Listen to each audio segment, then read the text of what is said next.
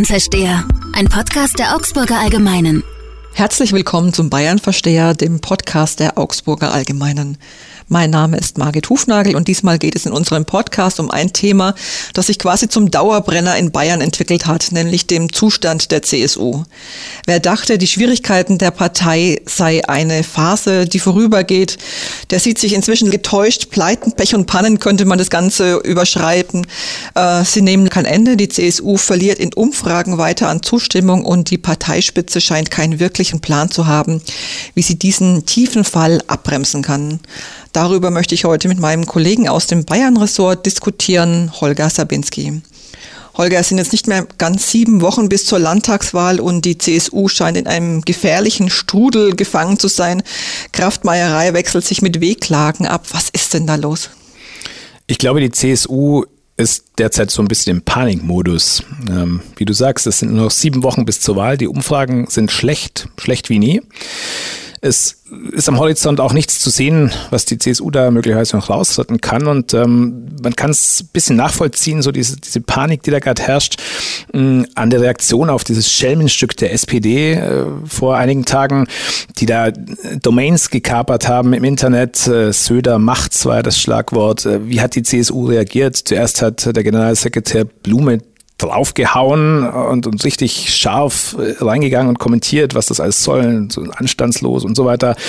Anschließend hat dann jemand äh, SPD-Domains gekapert, also er hat Kindergartenreaktionen. Äh, um dann am nächsten Tag wieder zurückzurudern und, und das alles wieder zu lassen. Also das war jetzt für mich äh, wenig klug und, und wenig abgestimmt auch. Äh, eine Linie sehe ich da nicht in der Strategie und das zeigt, glaube ich, so ganz schön, wie, wie panisch die Partei im Moment ist.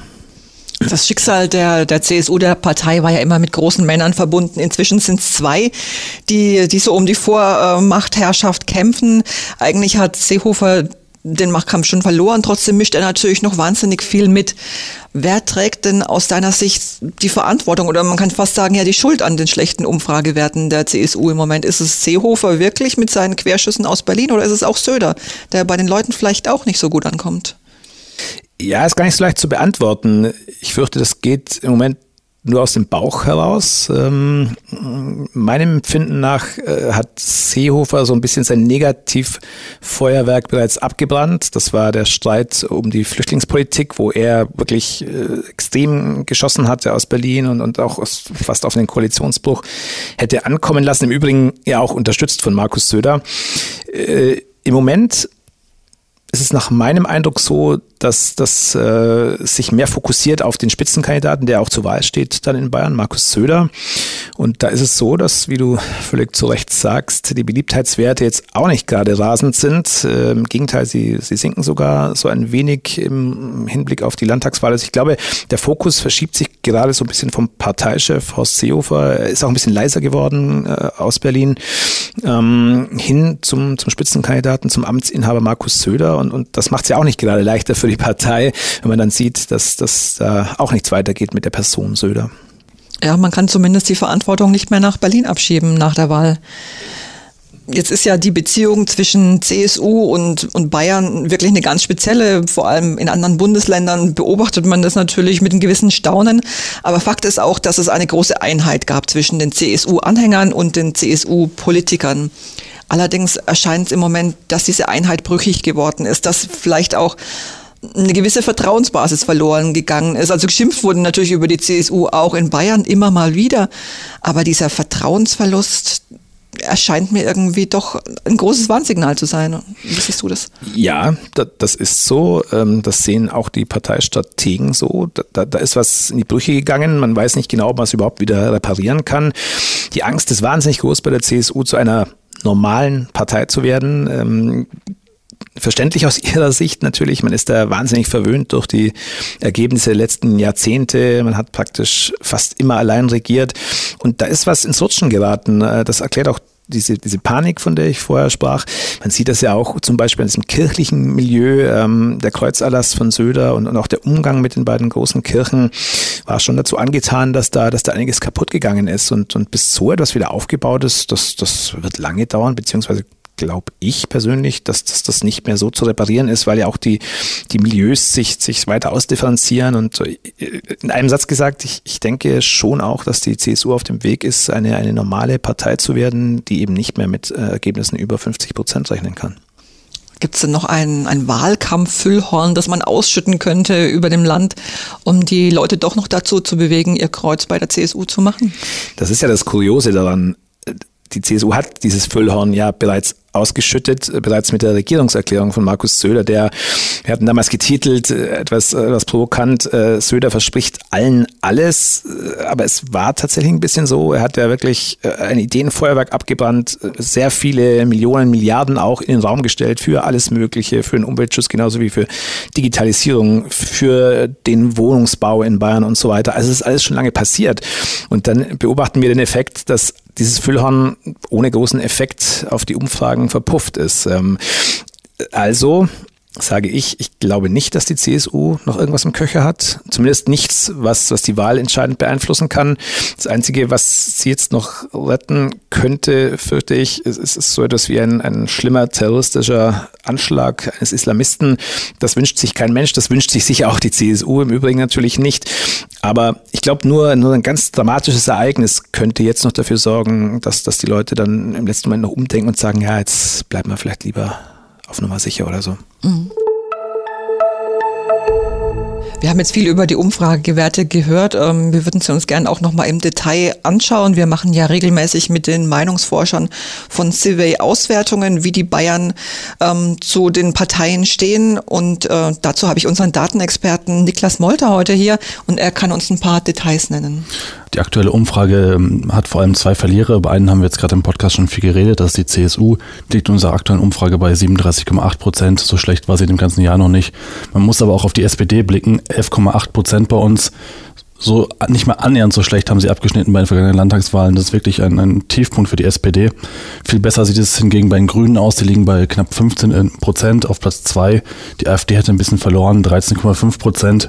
Wir haben die FDP, die mit 6,1 Prozent wahrscheinlich relativ sicher im Landtag wäre. Die Freien Wähler sind wieder stärker mit 8,1 Prozent. Ähm, also muss aktuell sagen, die früher großen Parteien CSU, SPD mit großen Problemen. Beim Rest schaut es dagegen gar nicht so schlecht aus. Und für die CSU ist klar, eine Alleinregierung nach aktuellem Stand, das wird nichts. Mhm. Holger, die Werte müssen ja für die CSU dramatisch sein. Glaubst du, es kann noch weiter bergab gehen oder wollen die Bayern vielleicht ihrer Partei einfach nur ein bisschen Angst einjagen und machen in der Wahlkabine ihr Kreuzchen dann doch so wie gehabt? Das ist das, was ich eben so ein bisschen angesprochen hatte schon mal. Ich glaube nicht, dass es noch sehr viel weiter runtergehen kann. Ich meine, ein Ergebnis unter 38 Prozent, wie es im Moment in der Umfrage so da liegt, ist ja schon eine Katastrophe für die CSU. Also viel weiter runter, glaube ich, wird es im Moment noch nicht gehen eher ein gegenteiliger Effekt äh, auf dem Weg zur Wahlkabine. Das haben wir auch bei, bei Wahlen in den letzten Jahren gesehen. Da ist dann wirklich so etwas, die Leute treffen ja bekanntlich ihre Wahlentscheidungen immer später, oftmals auch erst am Wahlsonntag, marschieren dahin und sagen auf dem Weg, na okay, also vielleicht ist doch alles gar nicht so schlecht gewesen und bevor wir jetzt irgendwelche Experimente eingehen und dann eine Koalition bekommen, äh, von der wir jetzt noch nicht mal träumen können und, und mit, mit unsicheren Verhältnissen, dann machen wir es doch wieder das Kreuzchen bei der CSU. Ähm, kann passieren. Ich rechne ein bisschen damit, aber glaube ich, ganz grundlegend wird sich das nicht ändern. Vielleicht stehen wir am Ende bei, bei 40 Prozent, aber für eine Alleinregierung, wie Niklas sagte, wird es, glaube ich, diesmal nicht reichen. Mhm. Apropos Koalition, es war ja eigentlich immer so die, die Horrorvorstellung der CSU, sich mit einem Koalitionspartner die Macht teilen zu müssen. Jetzt steht im Raum, dass sie vielleicht sogar mit zwei Parteien koalieren müssen. Wer könnte das denn sein? Aus Sicht der CSU nehme ich an, es sollte am besten die FDP und die Freien Wähler sein. Das wären die beiden Parteien, mit denen man inhaltlich am meisten Übereinstimmung hat. Da gibt es natürlich noch ein paar Unbekannte. Die FDP ist nicht hundertprozentig drin im Landtag. Hm, das werden wir sehen müssen. Und äh, auch mit den Freien Wählern gibt es natürlich bei einigen wichtigen Themen Dissonanzen beim Flächenverbrauch und so weiter haben die Freien Wähler, die CSU auch scharf attackiert in den letzten Monaten. Also einfach wird das so und so nicht werden. Das wäre aber, glaube ich, die Konstellation, mit der sich die CSU im Moment am besten arrangieren könnte, wenn es denn schon drei sein müssen. Ich frage mal ganz provokant, steht die CSU inhaltlich nicht der AfD am nächsten? Ja, da gibt es auch wieder eine ganz aktuelle Diskussion darum. Ich sag mal so, ich bin ziemlich sicher, dass es einen gewissen Anteil in der CSU gibt von, von Mitgliedern, auch von Funktionsträgern auf, auf der Basisebene, die, die über sowas nachdenken, die zumindest mal das Thema andiskutieren wollen und, und, und es gibt sicherlich auch inhaltlich gewisse Schnittmengen. Das ist ja auch, kann man ja nachlesen alles. Ähm, auf der anderen Seite sind die Diskrepanzen natürlich auch riesig und äh, wir haben an den Reaktionen der Parteispitze, der Führungsebene ab, ab Kreisebene aufwärts sozusagen gesehen, dass da im Moment sicher kein Weg hinführen wird. Ähm, wir sehen in anderen Bundesländern auch, dass eine CDU nachdenkt über eine Koalition mit der Linken. Das zeigt alles sehr schön, wie das, das alte Parteiensystem ins Rutschen gerät und man, man denkt über Konstellationen nach, die, die bisher überhaupt gar nicht denkbar waren. Mm, also ja, es wird diese Überlegungen geben. Es geht ja auch gar nicht mehr anders, aber so eine Koalition aus AfD und CSU werden wir, werden wir nicht sehen, da bin ich ganz sicher. Mhm. Man sieht ja auch an den, an den Umfragen, dass die Mehrheit der Wähler einen Rechtsruck wahrscheinlich nicht verzeihen würde. Sonst würden die Aktionen der vergangenen Monate ja viel äh, stärker Früchte tragen. Richtig. Ich würde gerne noch mal auf eine andere Partei schauen, die äh, im Gegensatz zur CSU ähm, sich freuen kann über die aktuellen Umfragewerte, nämlich die Grünen, zweitstärkste Kraft bei uns in, in den ähm, Erhebungen. Holger, du kennst beide Spitzenkandidaten, Ludwig Hartmann und Katharina Schulze.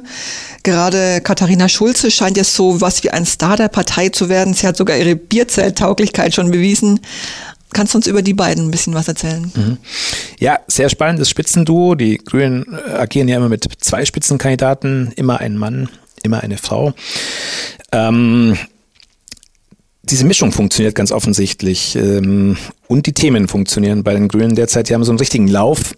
Ähm, und, und gerade die Katharina Schulze, die du ansprichst, ist, ist die Nervensäge für die CSU schlechthin. Also ich weiß aus Gesprächen mit, mit äh, CSU-Leuten, mit Landtagsabgeordneten, die reagieren schon fast allergisch. Äh, man muss sich Katharina Schulze vorstellen, sie ist 33, ist ein wahnsinniges Energiebündel, die textet dich zu. Und, und ja, man kann sich vorstellen, dass bei manchen Leuten das nicht so gut ankommt, dass sie dann auch an der Seriosität zweifeln aber so wie ich sie kennengelernt habe, ist sie auch inhaltlich gut aufgestellt. Sie schafft den Spagat auch zwischen klassischen grünen Themen und, und neuen Dingen wie Digitalisierung. Sie hat sich ja auch als Innenexpertin hervorgetan. Sie äh, besucht ganz viel die Polizei. Sie weiß ganz genau, wo die Polizei in Bayern der Schuh drückt. Das ist interessant, das ist auch neu für die Grünen. Sie hat ihre Kampagnenfähigkeit bewiesen, hat ja schon vor vielen Jahren ähm, die Volksentscheide mitorganisiert gegen Olympia in München und Garmisch hat auch äh, einen Volksentscheid gegen die dritte Startbahn erfolgreich organisiert. Das hat sie also auch schon gemacht. Sie ist eine Überzeugungstäterin. Ganz spannende Figur. Ähm, ja, und wie man sieht, äh, reagieren die Leute positiv auf sie. Ich bin gespannt. Ich, ich habe das Gefühl, dass die Grünen erstmals diesmal auch vielleicht die Umfragewerte halten können, weil sie haben sich ja bei den Wahlen dann meistens etwas schlechter abgeschnitten. Aber gerade wenn die Großstädte wie München schauen, da gibt's offensichtlich nach den, nach den Umfragen echte Chancen, dass sie ähm, Stimmkreise direkt gewinnen sogar. War undenkbar. Auch da laufen die Grünen der SPD so ein bisschen den Rang ab gerade. Das, das war bisher undenkbar. Ja, und äh, Ludwig Hartmann steht für etwas ruhigeren Politikstil, sage ich mal. Das ist einfach auch sehr naturell. Aber auch er hat äh, gezeigt, äh, mit, mit dem Thema Flächenverbrauch beispielsweise, auch da hat er äh, hunderttausende Unterschriften gesammelt. Ähm, auch das funktioniert und sie treffen da auch Themen, haben zwei neue junge Gesichter und treffen die Themen und das funktioniert, wie man sieht gerade, ja. Mhm. Ja, spannendes Thema. Wir bleiben dran. Damit sind wir für heute allerdings schon wieder am Ende. Ich bedanke mich bei dir, Holger, für den Einblick in das Innenleben der Parteien. Bei dir, Niklas, für die Umfrage und natürlich bei Ihnen, liebe Zuhörer, dass Sie dabei waren. Ich würde mich freuen, wenn Sie auch beim nächsten Mal wieder zuhören beim Bayern Versteher, dem Podcast der Augsburger Allgemeinen.